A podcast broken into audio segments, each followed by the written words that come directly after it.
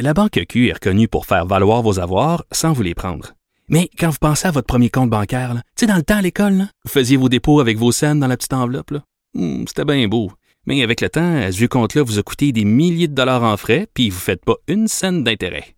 Avec la Banque Q, vous obtenez des intérêts élevés et aucun frais sur vos services bancaires courants. Autrement dit, ça fait pas mal plus de scènes dans votre enveloppe, ça. Banque Q. Faites valoir vos avoirs. Visitez banqueq.ca pour en savoir plus. Cube Radio.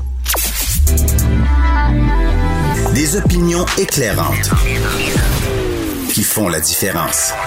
Cube Radio. En remplacement de Sophie Durocher. Vous écoutez Yasmine Abdel-Fadel. Alors, Justin Trudeau révoque la loi sur les mesures d'urgence. Cette loi qui, nous disait lundi, était si importante à adopter. Il en a même fait un vote de confiance forçant ses députés à voter avec lui malgré la réticence de certains, dont on se rappelle de Joël Lightbound, qui a eu le courage, certains diraient la témérité, de sortir, euh, tenir tête à son patron et dire que cette loi, il aurait voté contre si ce n'était pas un vote de confiance. Donc, il met le fusil sur la tombe de ses députés et du NPD en leur disant il faut que vous votiez pour, c'est important. Et là, tout d'un coup, on ne sait pas qu'est-ce qui s'est passé, mais hier, les lois actuelles, tout d'un coup, permettent de contrôler la situation et on n'a pas besoin de cette loi sur les mesures d'urgence euh, pour régler la situation. La vérité, chose que Justin Trudeau ne veut pas nous le dire, c'est qu'il ne veut pas se soumettre au test des sénateurs. Euh, le Sénat, que l'on n'a jamais considéré comme une force politique ou, ou démocratique législative, comme on veut, euh, ils allaient voter là-dessus. Ils allaient voter aujourd'hui là-dessus. Mais on a vu plusieurs sénateurs sortir publiquement pour dire euh, pas sûr que c'est nécessaire, pas sûr que c'est pertinent, pas sûr qu'on a besoin de cette loi exceptionnelle. Il y avait donc un pari risqué. Justin Trudeau ne savait pas quelle allait être l'issue de ce vote. Un pari que Justin Trudeau n'a pas eu le courage de prendre. Il a donc préféré retirer par lui-même cette loi et il est bien chanceux dans notre malchance collective que les yeux sont actuellement rivés vers la Russie et l'Ukraine parce qu'il n'est pas normal il n'est pas normal dans une démocratie que le gouvernement utilise une loi d'exception, la loi sur les mesures d'urgence, à plus forte raison en y accolant le fait que ça devienne un, vote de confiance, comme un outil de gestion d'un caucus de plus en plus divisé. Si Justin Trudeau a un problème avec son caucus, s'il n'a pas l'adhésion de ses députés, ce n'est pas en invoquant la loi sur les mesures d'urgence qu'il va, qu'il peut régler la situation. Alors, il y a un sérieux examen de conscience à faire à Ottawa et pas juste auprès du gouvernement, tous les partis à Ottawa devraient se faire une introspection et se regarder parce qu'il n'est pas normal de voir comment ils se sont comportés durant les derniers mois, durant les dernières semaines. Les libéraux ont été complètement passifs pour ensuite sortir le bazooka, la loi sur les mesures d'urgence, et la retirer un petit peu à la, à la hâte parce qu'ils ne veulent pas passer le test du Sénat. Les conservateurs, ils fraternise avec les occupants de la rue Wellington et on a vu leur prétendant euh, chef Pierre Poilièvre soutenir les manifestants, soutenir ceux qui prenaient en otage les citoyens d'Ottawa. Lui qui autrefois était un fervent de la méthode dure envers les Autochtones, que pour lui les barricades sur les chemins de fer des Wet'suwet'en il y a encore euh, quelques années, ben il fallait enlever ça avec la méthode la plus forte, la plus forte et il ne fallait pas, surtout pas plier devant des occupants. Ah, maintenant il voyait une une opportunité politique. Et le NPD, ben le NPD qui aujourd'hui agit comme le laquais du gouvernement, qui lui donne une majorité, lui permet de gouverner comme un gouvernement majoritaire sans avoir cette majorité. Jack Mitzing, Jack s'est complètement écrasé devant Justin Trudeau et aujourd'hui, j'imagine que les militants et les députés euh, néo-démocrates ne sont pas très contents de des décisions de leur chef en ce sens. Tout ça pour dire que notre démocratie est malade, le leadership, il y a un manque flagrant de leadership à Ottawa. À l'heure où on a besoin de leadership tant sur la scène nationale que sur la scène internationale, le Canada est aux abonnés absents. Cube Radio, vous écoutez Yasmine Abdel-Fadel. On est en année électorale en France, alors les élections présidentielles auront lieu dans quelques semaines, quelques mois, et euh, il y a tout un euh, tout un enjeu qui euh, se dessine en France, celui des parrainages. Il faut comprendre qu'en France, pour pouvoir se présenter aux élections, il faut ramasser 500 signatures d'élus pour pouvoir se qualifier comme candidat. Pour nous en parler, on a avec nous Rachel Binas, journaliste indépendante en France. Bonjour, Madame Binas. Bonjour. Donc, un enjeu de parrainage, un scandale démocratique en vue en France. Qu'est-ce qui se passe pour Éric Zemmour? Qu'est-ce qui se passe pour Marine Le Pen? C'est en effet un sujet euh, majeur en ce moment en France, puisqu'il faut pour accéder donc au, premier tour, pour faire campagne avec les autres, rassembler les fameuses 500 signatures d'élus, euh, d'élus euh, comme des maires, etc. Ce sont des signatures qui sont publiques, donc on peut avoir accès au nom de l'élu qui a parrainé tel ou tel candidat. Et il faut donc 500 signatures dans 30 départements différents. C'est un exercice qui peut être compliqué pour soit des petits partis, soit des partis qui ont une forte charge polémique, je dirais. Et or, aujourd'hui, eh bien, euh, trois, trois candidats, on va dire, relativement majeurs, si on en croit les sondages, peinent à obtenir ces 500 signatures. Ils ont jusqu'au 4 mars, donc il ne reste que quelques jours. C'est en effet Éric Zemmour qui, pour le moment, en a 350. Euh, euh, et puis, également, bon, Jean-Luc Mélenchon, 442, il devrait pouvoir les avoir. Et Marine Le Pen, 393. Donc c'est extrêmement compliqué parce qu'il ne leur reste que peu de temps.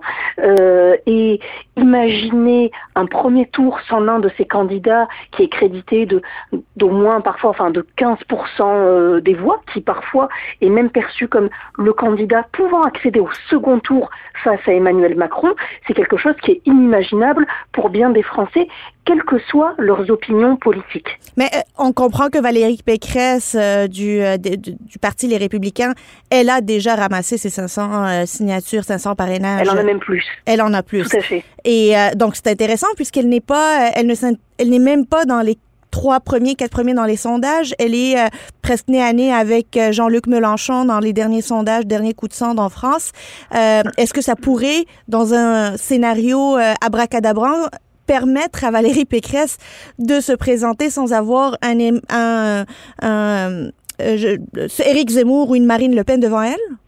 Alors, euh, pour le moment, c'est vrai qu'elle s'effondre dans les derniers sondages. Après, il faut les manier avec précaution, euh, notamment en France. Euh, la méthode n'est pas la même qu'outre-Atlantique. il faut savoir que déjà 47% des Français environ n'ont pas fait de choix définitif. Euh, donc, quand on interroge aujourd'hui les, Français, on s'adresse aux Français qui savent déjà pour qui ils vont voter. Une grande partie des Français ne sont pas sûrs du tout. Donc, les, sondages ne sont pas prédictifs. C'est une prise de température, mais, mais ils ne nous disent euh, pas grand-chose de l'avenir. Hein. Ils ne nous donnent pas la tendance qui se dessine euh, clairement. Ils, ils donnent une idée une certaine idée et on va dire une dynamique. Mais en effet, vous avez raison, euh, Valérie Pécresse euh, souffre d'un manque d'enthousiasme, de, souffle autour de, sa candidature. Et en effet, si euh, par exemple Éric Zemmour ne pouvait pas avoir accès à la campagne parce que par exemple bah, il ne rassemblerait pas les 500 signatures, elle pourrait en être la première bénéficiaire parce qu'on imagine un report, alors pas de l'entièreté des voix, mais un report quand même d'une partie d'électorat d'Éric Zemmour sur euh, le vote Valérie Pécresse, exactement. Ce qui pourrait garantir ou euh, garantir à Emmanuel Macron une élection sans trop de problèmes, étant donné que non seulement il est premier dans les sondages, mais devant une euh, Valérie Pécresse qui se qui s'écrase dans les sondages, ben, ça serait ça serait pas mal facile pour Emmanuel Emmanuel Macron. Alors, euh, je, relativiserai un petit peu plus parce que on va dire que entre aujourd'hui euh, les trois, hum, on, va dire même les quatre en fait, hein, c'est-à-dire que euh, personne ne peut dire aujourd'hui avec certitude que ni Mélenchon ni euh, Valérie Pécresse, ni Marine Le Pen, ni Éric Zemmour n'accéderont pas au second tour dans le cadre où ils auraient leurs 500 parrainages, leurs 500 signatures.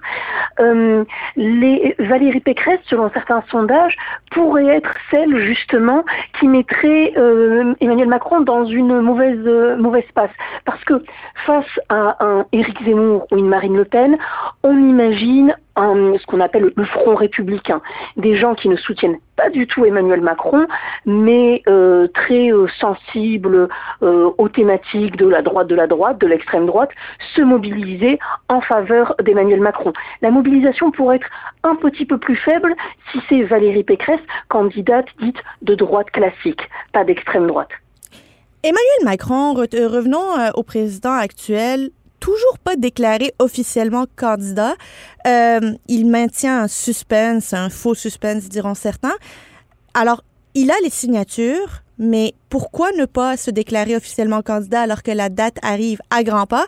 Est-ce qu'il va encore utiliser l'invasion russe en Ukraine aujourd'hui comme prétexte pour dire qu'on a besoin d'un chef d'État et non d'un candidat à la présidentielle? C'est une très bonne question. Euh, Emmanuel Macron, en effet, il a mis même 1463 parrainages à l'heure où on se parle.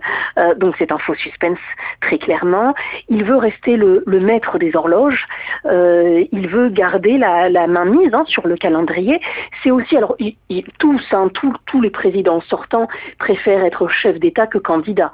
C'est un rôle bien moins vulnérable. Ils n'ont pas de bilan encore à, à, défendre. Donc, si vous voulez, il ne descend pas dans l'arène préfère rester dans les gradins, jouer le rôle de pater familias, le père de famille qui euh, va s'occuper de, de, la France. Euh, ceci étant dit, euh, il est en effet, et, et, ça c'est pas c'est pas joué hein, de sa part, hein, c'est pas, il est très préoccupé par la situation en Ukraine, d'autant plus que la France est à la tête de la présidence de l'Union européenne, pour faire vite en ce moment. La France est aussi un pays majeur de, l'OTAN sur le sol européen notamment donc euh, tout ça fait que son agenda est extrêmement chargé.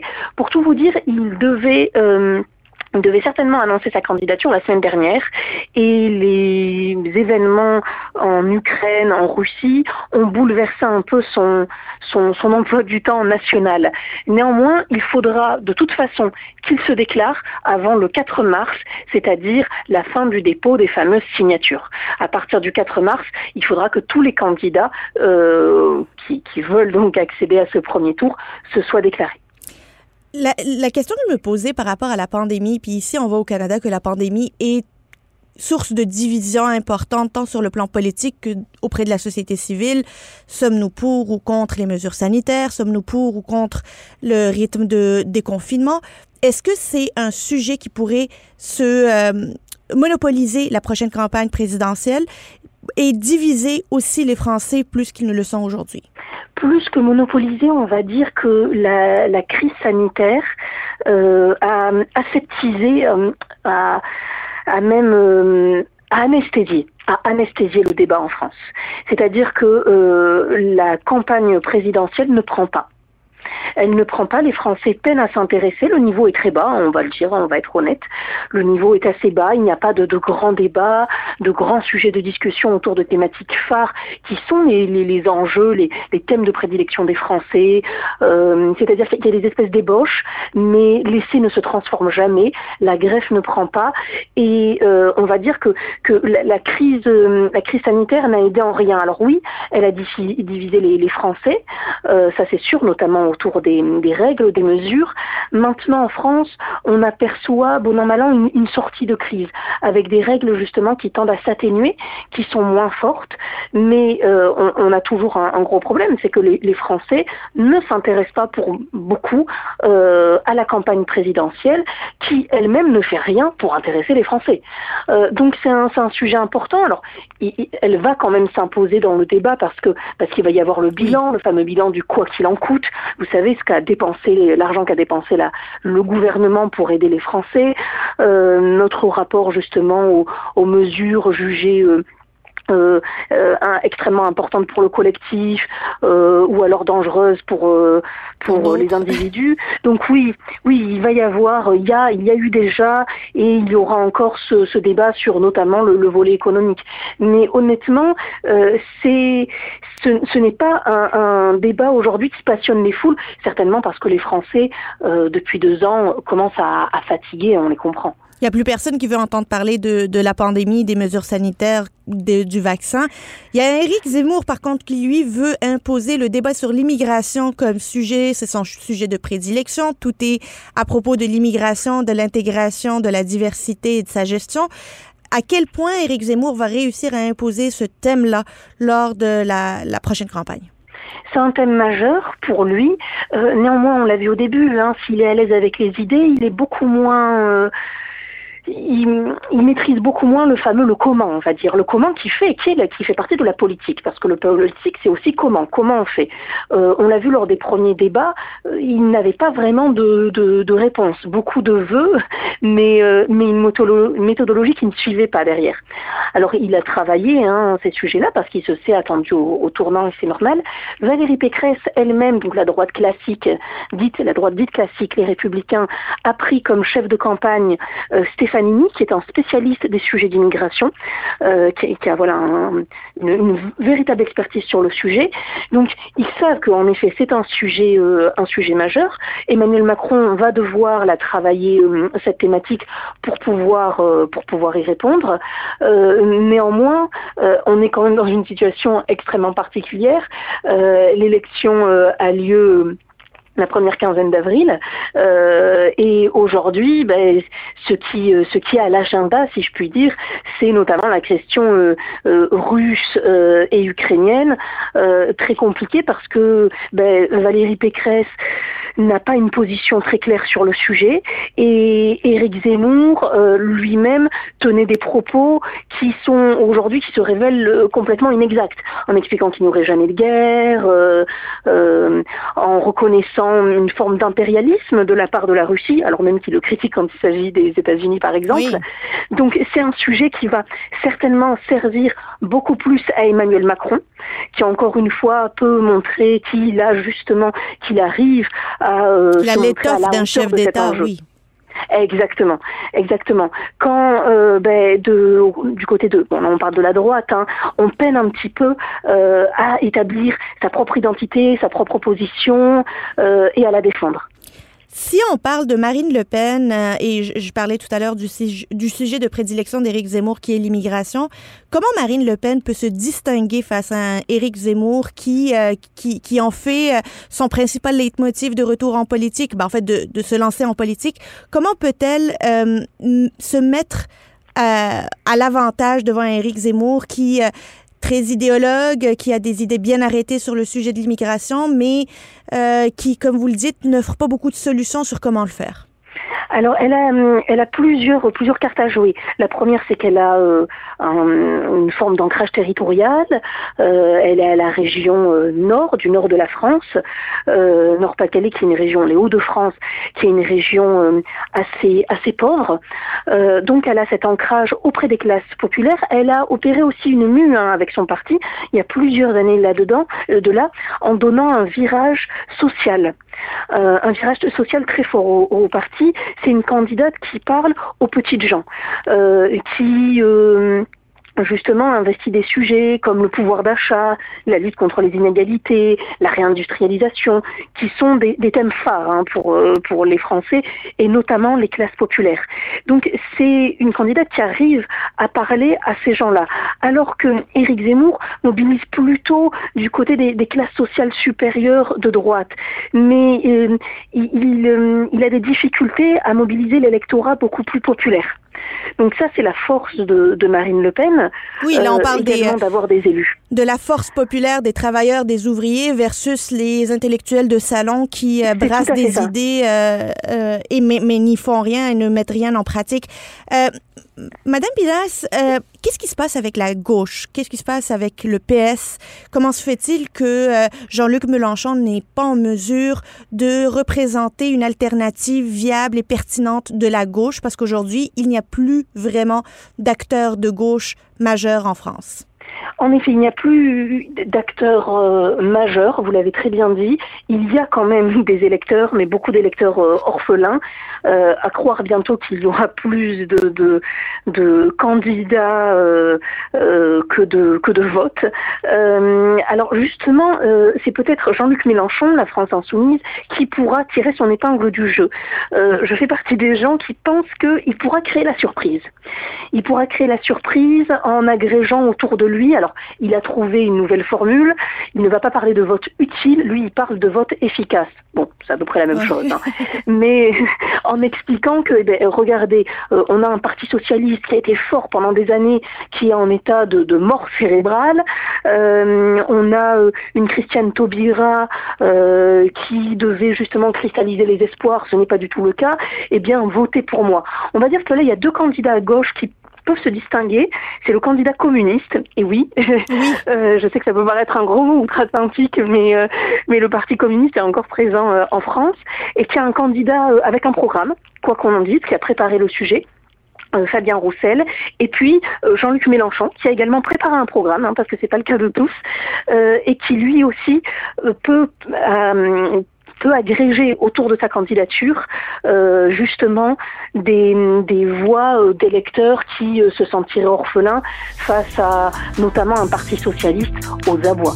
Madame Binas, merci beaucoup. je rappelle, Rachel Binas est journaliste indépendante en France. On va suivre les présidentielles avec grand intérêt. Merci à vous. La Banque Q est reconnue pour faire valoir vos avoirs sans vous les prendre.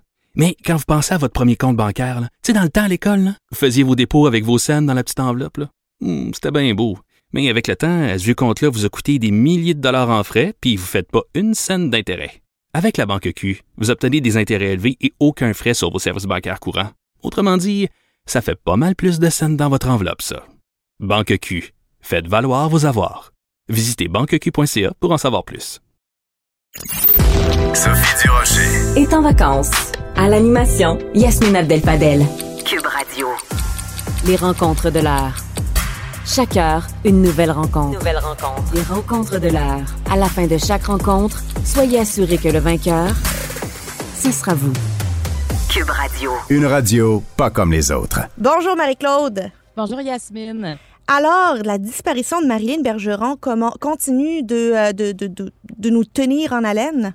Tellement. Moi, j'ai fait euh, une série documentaire qui s'appelait Où es-tu, qui était vraiment sur euh, des cas de disparition. J'ai adoré ça. Je dois le dire. J'ai adoré ça. J'ai tout regardé.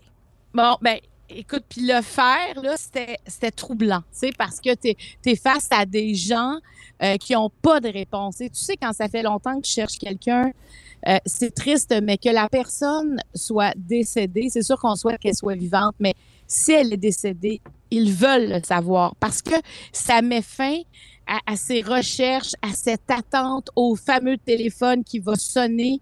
Il y, a, quelque chose de tellement difficile dans cet état de vigilance qui est vraiment un état permanent. Et la, la première histoire qu'on a couvert dans Où es-tu, c'est l'histoire de Marilyn Bergeron. Euh, donc, je suis allée à la rencontre d'André et Michel, ses parents, qui habitent toujours dans la même maison où elle a quitté le matin du 17 février 2008. Ils ont un téléphone sans fil avec, j'insiste sur le sans fil dans la maison parce que ils le traînent partout avec eux dans la cour. Euh, ils n'ont jamais changé de numéro de téléphone. Quand ils vont ailleurs, ils font transférer les appels sur leur cellulaire. Donc, on peut voir euh, l'état de vigilance et sa sœur Nathalie euh, travaille à Los Angeles et euh, mais elle, elle est allée dans l'Ouest canadien. Elle a vraiment cherché sa sœur partout en se mettant en danger elle-même parce que Marilyn Bergeron n'avait pas nécessairement de bonne fréquentation. Donc, on essaie de voir où elle pouvait aller et avec elle, je me suis rendue à Skid Row, qui est vraiment euh, un quadrilatère. Hein. C'est plus petit qu'un quartier, mais en plein cœur de Los Angeles, où c'est extrêmement dangereux et où il y a plein de gens qui sont là et qui sont recherchés. Donc, on est allé voir euh, ce que ça donnait. Puis elle montrait même la photo de Marilyn. Tu sais, on, est, on essaie de voir si on pouvait faire quelque chose parce qu'elle avait jamais osé aller dans ce quartier-là. Et même euh, mon équipe s'est fait bousculé dans, dans, dans le quartier. Ah, à un moment donné, on a vu des gens armés, donc on a décidé de quitter parce qu'on avait quand même euh, des caméras avec nous, là, ce qui était pas, euh, ce qui était pas, euh, c'était pas souhaitable. Oui, c'est ça. On n'était pas subtil du tout. Mais tout ça pour dire que ça fait 14 ans que ces gens-là cherchent, Marilyn cherche à avoir des réponses. Ils n'ont pas été satisfaits à l'époque de la réaction de la police parce que premièrement, Marilyn était majeure au moment de sa disparition et euh, on disait ben oui, mais elle avait un appartement à Montréal, mais elle est allée chez ses parents parce qu'elle avait peur. Elle avait peur, mais ils n'ont jamais su exactement de quoi elle avait peur. Sa mère lui a fait voir euh, un psychologue d'urgence et elle n'a jamais su ce qui avait été dit non plus dans cette rencontre-là. Mais c'est clair qu'il y avait quelque chose. Alors un matin, elle quitte la maison. Euh, euh, pour aller faire une marche et on ne la reverra jamais. Le dernier endroit où elle a été vue, c'est au Café Dépôt à Saint-Romuald, qui est vraiment la jonction entre plusieurs autoroutes à Québec. Elle a fait une transaction avec sa carte de guichet et à ce moment-là, son père a, a pris connaissance de ça. Donc, pour les 14 ans, donc, le 17 février dernier, euh, la SQ a déployé un poste de commandement euh, qui c'était symbolique, c'est au dernier endroit où on l'a- vu. Et c'était pour dire aux gens, si vous avez un renseignement, parce que c'est important de, de dire, Yasmine, que premièrement, tous les renseignements sont anonymes quand on donne des renseignements. Et que même si on dit, ouais, mais c'est pas grand-chose, mais moi, j'ai l'impression que peut-être, là, C'est important. tout, tout ça, oui, parce que il y a un gros casse-tête à reconstruire. Et des fois, là, le petit morceau qui manque, celui qui a presque pas d'image dessus, une couleur, là, ben, il est super important. Et ils ont, et, j'imagine qu'André et Michel devaient tellement être heureux de ça parce qu'ils ont toujours trouvé qu'ils avaient été presque abandonnés. Écoute, juste comme, juste pour te dire, pendant, euh, pendant la série, j'ai passé beaucoup de temps avec eux, puis on est retourné euh, sur les traces. de- on est retrouvé, on est retourné à pas loin du café dépôt où il était à l'époque. Et euh, Michel me racontait, il dit, tu sais, les policiers n'ont pas fait de battue à ce moment-là quand elle est disparue. Et lui, il en a fait une seule dans les mois qui ont suivi. Il a, il a fait sa battue seul dans, dans l'entourage à Saint-Romuald pour essayer dans, dans un boisé. Puis là, tu sais, imagine, Yasmine, il cherche sa fille. Alors, s'il avait trouvé quelque chose, peut-être les restes de sa fille, mais il en était là. Tu sais, quand tu es désespéré, tu dis, mais il faut toujours bien chercher quelque part. Alors, c'est, il y a plein, il y a eu plein, plein d'embûches dans leur histoire. Donc, je peux imaginer la satisfaction qu'ils ont eue de, de savoir que la SQ embarquait dans ce projet-là et déployait euh, un poste de commandement. Et ils ont dû, euh, évidemment, la SQ n'a pas commandé, commenté, mais ils ont dû avoir des renseignements parce que hier, dans une maison à Saint-Romuald, il y a eu une fouille, mais assez importante. Mais là. même une excavatrice là, qui, qui a été utilisée, des boîtes qui sont sorties, il y a eu des débris qui ont été sortis de la maison, mais on n'en apprend pas plus que ça. Tout ce qu'on sait, c'est que euh, le, journal Le Soleil a joint un des deux propriétaires. Ce serait Yvan ou Yvon Côté, là, parce que au nom de la ville, ces deux noms-là sont, euh, euh, vont avec la maison. Et il y en a un des deux qui a dit aux journalistes du, Soleil, ben ils sont venus, ils sont débarqués ici pour trouver le corps de Marilyn Bergeron.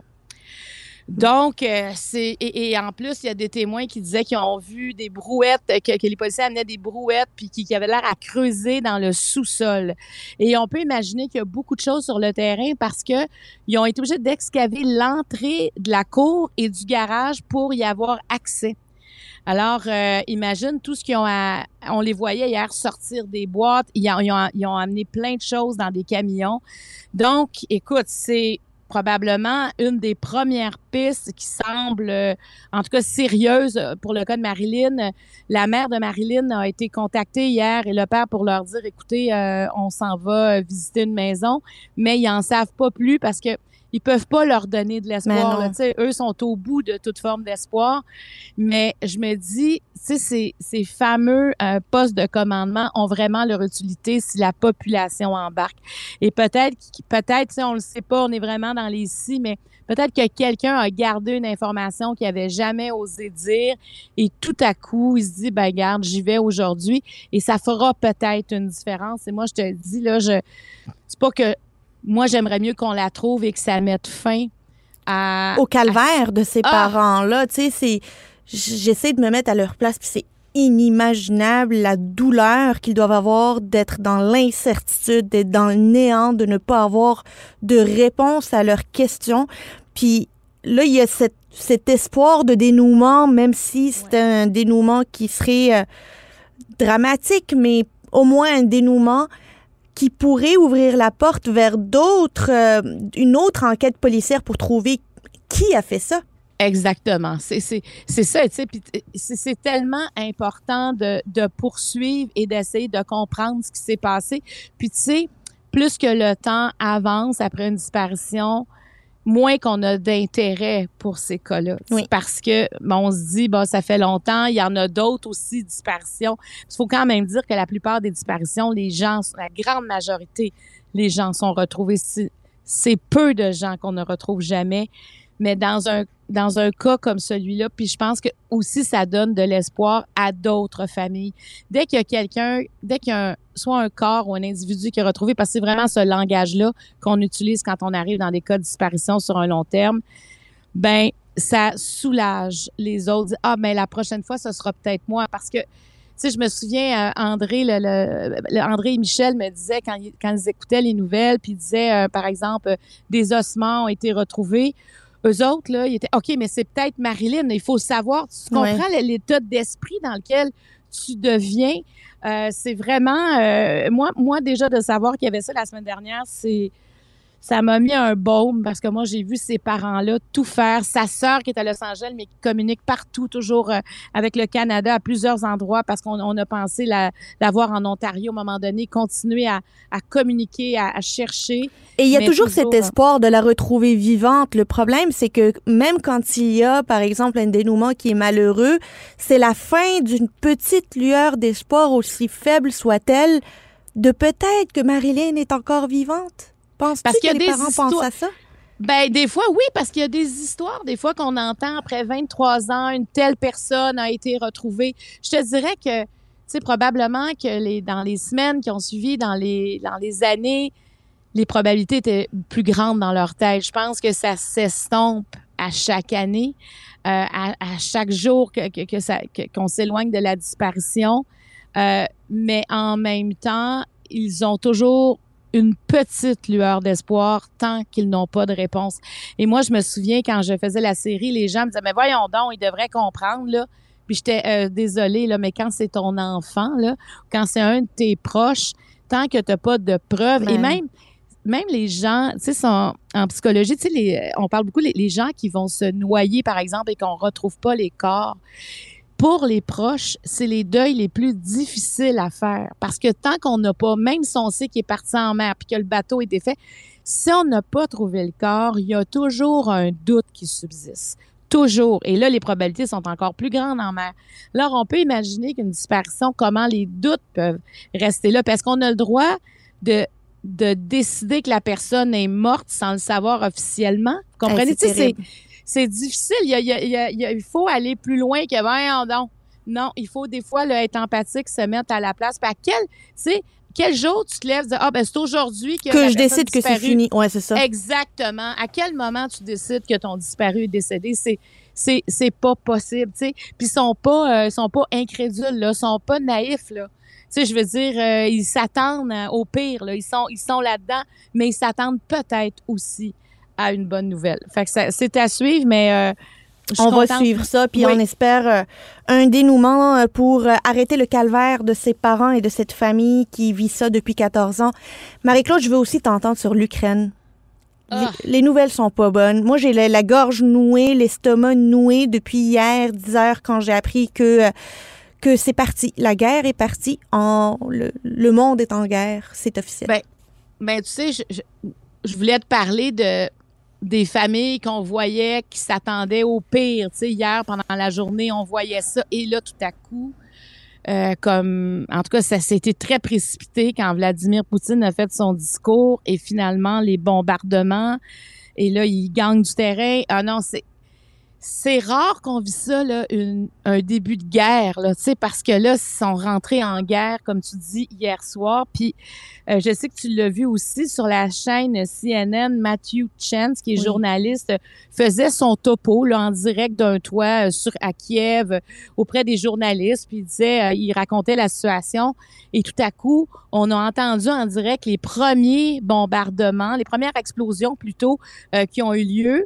Euh, tu sais, on sent qu'il est préoccupé, mais et là, tout à coup, il y en a de l'autre côté, d'autres explosions.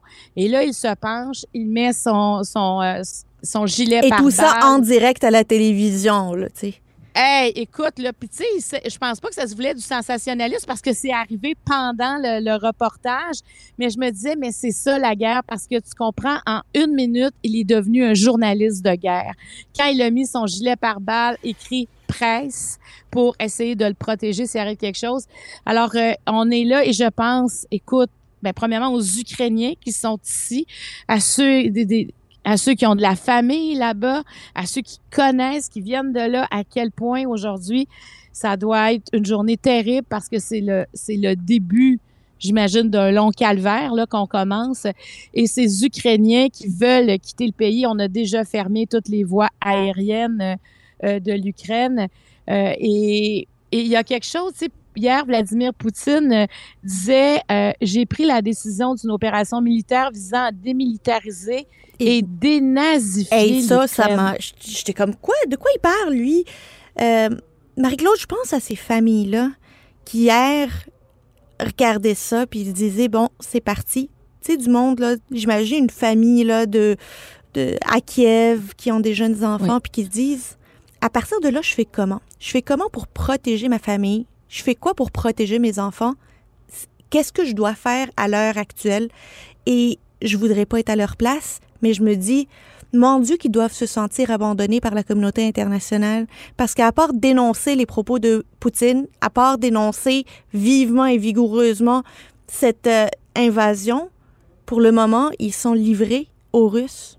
C'est parce que c'est juste regarder des films de guerre, c'est déjà angoissant.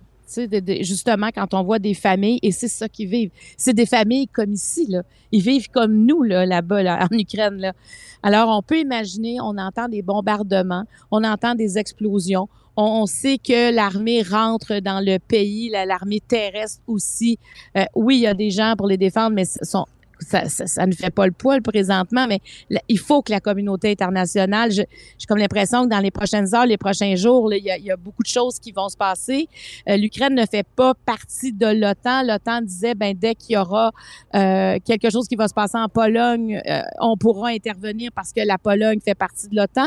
Mais tu sais, il y a, il y a c'est comme c'est arrivé vite. Je pense que même si Poutine l'annonçait, on dirait que ça ça l'a surpris tout le monde. Déjà, on voit les marchés boursiers qui sont en train d'escalader. Le prix de baril de pétrole est à 100 dollars le baril, c'est énorme. Donc, une déstabilisation après qu'on ait vécu deux ans et demi de complète incertitude et déstabilisation.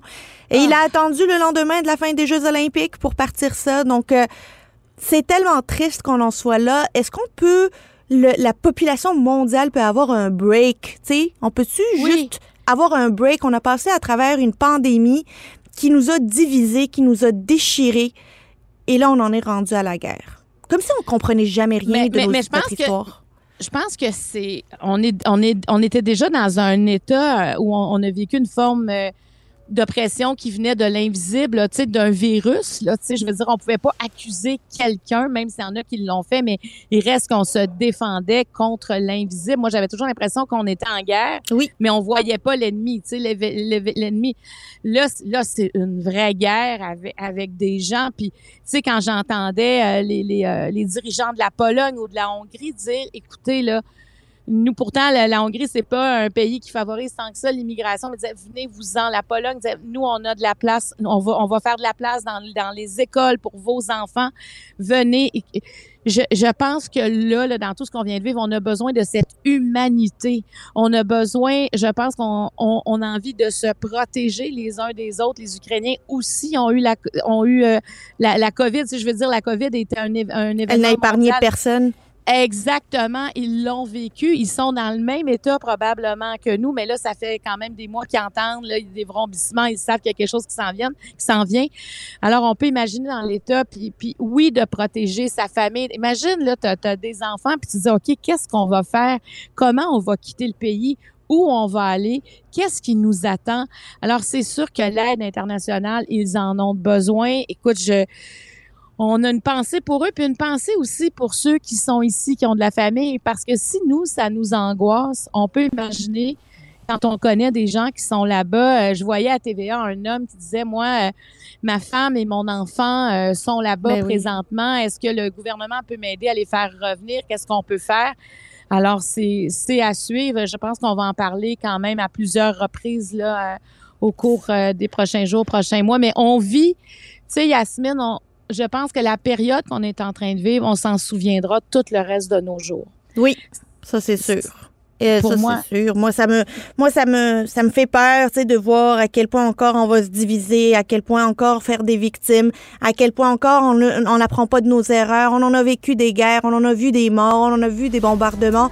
Puis à chaque fois, on se disait plus jamais, plus jamais. On a compris. Ben, visiblement, aujourd'hui, personne n'a rien compris.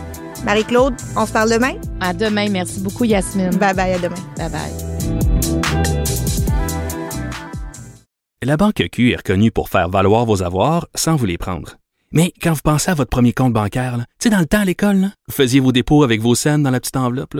Hmm, c'était bien beau. Mais avec le temps, ce vieux compte-là vous a coûté des milliers de dollars en frais, puis vous ne faites pas une scène d'intérêt.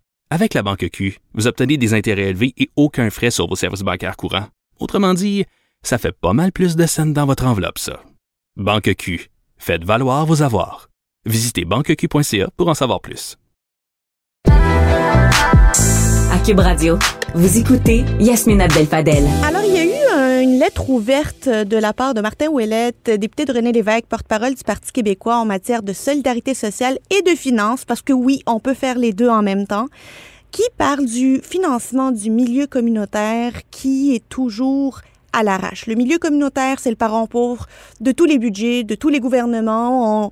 On, ne pense pas beaucoup au milieu communautaire, à moins qu'il y ait une crise, puis c'est là où on a besoin du milieu communautaire, mais trop longtemps désinvesti il faut, euh, quand on en a besoin, on lui lance des petites enveloppes ici et là, loin du financement récurrent et prévisible.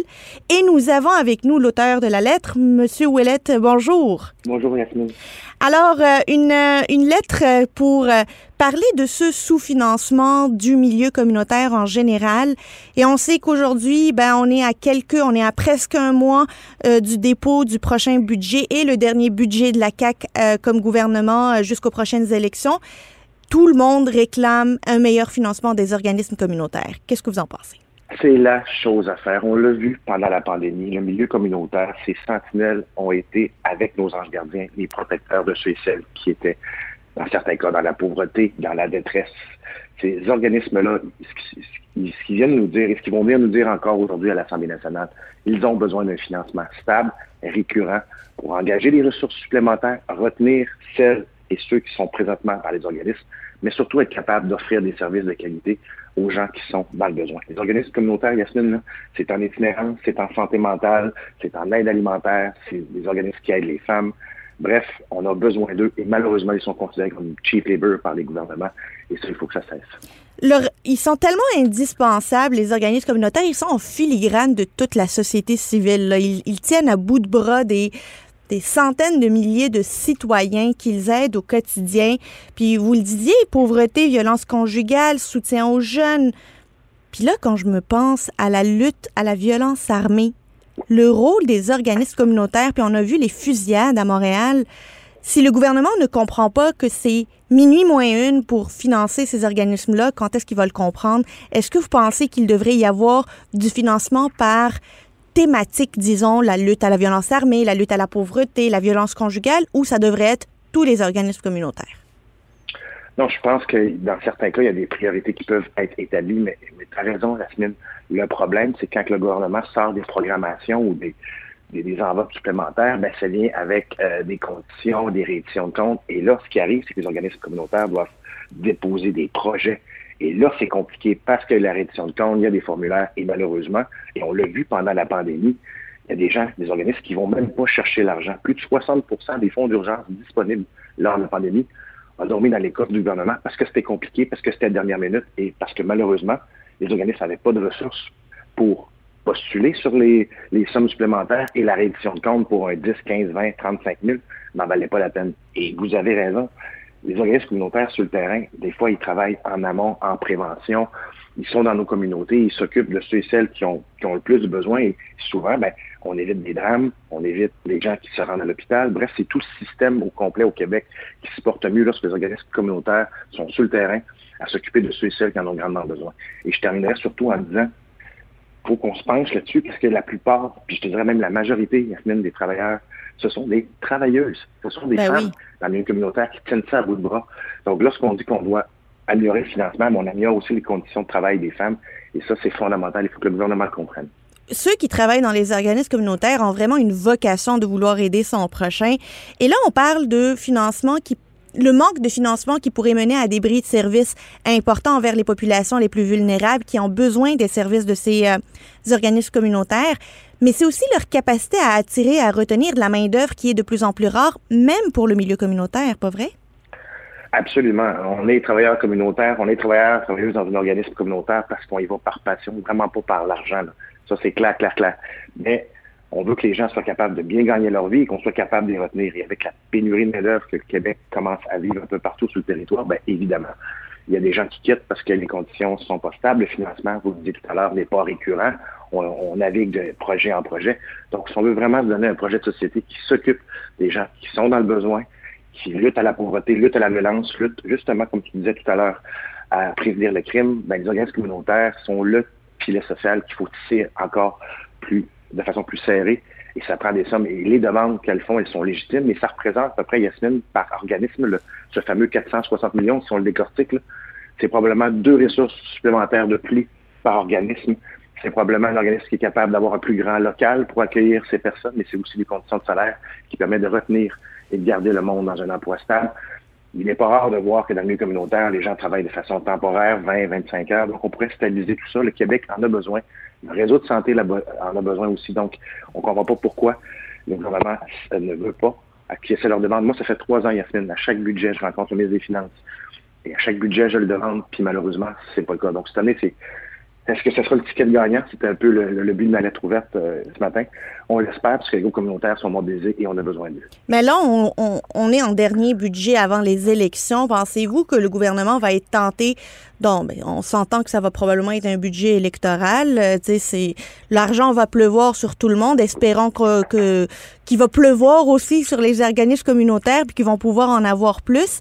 Mais euh, on a vu il y a quelques années, quand il y a eu, ben, il y a peut-être un an, quand il y a eu la grosse vague de féminicides, que bien que l'argent pouvait être annoncé, avant qu'elle arrive en bout de ligne auprès des organismes communautaires, ça prenait du temps, ça prenait de l'énergie, puis il fallait qu'ils sortent publiquement pour dire arrêtez d'annoncer quand on reçoit rien. Là, c'est pas juste annoncer nous de l'argent, c'est comment vous allez vous assurer qu'on puisse l'avoir dans nos comptes bancaires le plus rapidement possible. Vous avez absolument raison. Une bonne partie des sommes vient du ministère de la Santé et des Services sociaux et par la suite, ces sommes-là transitent dans nos immenses Moi, je l'ai vécu sur la Côte-Nord. Un organisme dans le domaine de l'itinérance essaie de mettre la main sur des sommes et malheureusement, euh, là, ils sont pas capables. de mettre la main sur une partie pour offrir des services, mais comme ils sont pas capables d'offrir le service 24 heures sur 24, 7 jours sur 7, les sommes sont pas au rendez-vous. Donc, c'est un peu l'œuf ou la poule. J'ai pas l'argent, donc je peux pas embaucher, je peux pas embaucher, je peux pas donner le service. Donc, lorsque l'argent transite dans des grandes structures comme nos bien évidemment, puis je, comprends les CIS, c'est peut-être pas leur priorité parce qu'ils ont d'autres choses à gérer dans cette pandémie, mais il faut démocratiser tout ça, il faut enlever de la bureaucratie, il faut que l'argent, lorsqu'il est annoncé, soit directement dans les coffres des organismes. Ils vont savoir quoi faire avec. Ils vont multiplier ce dollar-là par deux, par trois en service à la population. C'est ça qu'il faut que le gouvernement comprenne. Et je pense pas que c'est très électoraliste de donner de l'argent dans le milieu communautaire. C'est sain, c'est progressiste. Il faut faire ça. Notre société en a besoin. Mais ben, aujourd'hui, c'est plus que sain, c'est critique. L'importance des, des, organismes communautaires est critique.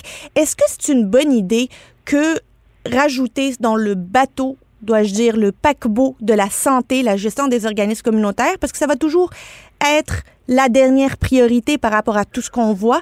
Est-ce que vaut mieux le, le, donner, par exemple, au ministère des Affaires municipales, qui, lui, est beaucoup plus proche des, du terrain que, par exemple, la santé, que euh, c'est un paquebot? Ben, effectivement, c'est peu importe quel ministère euh, qui pourrait avoir cette responsabilité-là, il faut que l'argent soit décaissé rapidement. Et je comprends le gouvernement de dire, écoutez, il y a plusieurs, plus de, plus de 3000 organismes au Québec, dans certains cas, dans différents secteurs, est-ce que c'est plus compliqué à verser à 3000 personnes que, que peut-être une quinzaine d'organismes, je le comprends, mais il faut rapidement trouver le mécanisme qui fait que lorsque l'argent est disponible, elle se rend directement sur le terrain. Et il faut baisser la réédition de compte, envoyer toujours des formulaires pour dire ben, j'ai fait le projet, j'ai donné de l'argent, voici le service, voici le nombre d'heures. C'est hallucinant le nombre de paperasses que les organismes communautaires doivent répondre simplement pour justifier l'argent que le gouvernement a dit en conférence de presse rendre disponible parce que les problèmes étaient connus et reconnus C'est ça qu'il faut cesser. Quand les groupes communautaires nous disent donnez-nous du financement à la mission, faites-nous confiance, on sait ce qu'on va faire avec cet argent-là. C'est ça qu'ils vont venir nous dire aujourd'hui à l'Assemblée nationale, en point de presse et en manifestation. Il faut que ça cesse ce manque de confiance. Il faut travailler avec eux, il faut leur donner les moyens, il faut les reconnaître. Comment réagissent les organismes communautaires quand ils voient que quand euh, il s'agit d'entreprises, qu'elles soient euh, des entreprises privées, des grandes entreprises, puis là je pense euh, aux bombardiers de ce monde qui, en un claquement de doigts, dès que ça va mal, ils sont capables d'avoir l'attention du premier ministre, du ministre de l'économie, d'avoir des annonces de plusieurs millions, de, de plusieurs centaines de millions de dollars. Et alors que eux cherchent 460 millions pour pouvoir juste respirer, sortir la tête de l'eau et pouvoir continuer à faire leur travail sur le terrain. Comment réagissent-ils auprès de vous? C'est sûr que ça cause de la frustration et lorsque le gouvernement continue d'avoir le, même le même plaidoyer en disant ben, écoutez, on met des millions parce que ça crée des jobs payants à 50 000. Ce que les gens veulent, c'est pas des jobs payants, ils veulent des jobs intéressants, stimulants, mais surtout qui ont un impact sur la collectivité et la société. Donc, c'est facile, parce que je suis porte-parole finance, de faire une comptabilité très stricte tant de millions égale tant d'emplois. J'aimerais ça que le gouvernement sorte sa comptabilité créative et qu'il voit tant de millions pour tant d'individus, qui aident tant d'individus, ça donne combien en service de moins offert dans d'autres organismes comme le secteur de la santé? Qu'est-ce qu'on sauve comme collectivité? Qu'est-ce qu'on sauve comme pauvreté? Ce sont des coûts cachés. Et là, c'est plus compliqué, c'est moins vendeur de manière électorale. Donc, c'est pour ça que les groupes communautaires sont frustrés quand ils voient ces millions-là pleuvoir sur l'entreprise privée. Leurs demandes, elles sont légitimes, elles sont vraies, elles sont sincères. Alors, c'est un peu un cri du cœur qu'ils viennent nous dire à l'Assemblée nationale aujourd'hui. Et on est là pour les écouter. Ça fait trois ans que je porte leur demande et je ne lâcherai pas, Yasmine. Martin Ouellette, c'est toujours un plaisir de vous parler. Martin Ouellette est euh, député du Parti québécois à l'Assemblée nationale, député de la belle région de la Côte-Nord que j'aime beaucoup. Merci beaucoup d'avoir été avec nous. Merci à vous. C'était un plaisir euh, de vous avoir euh, parlé aujourd'hui. Alors, je vous retrouve demain, même heure, même poste. Radio.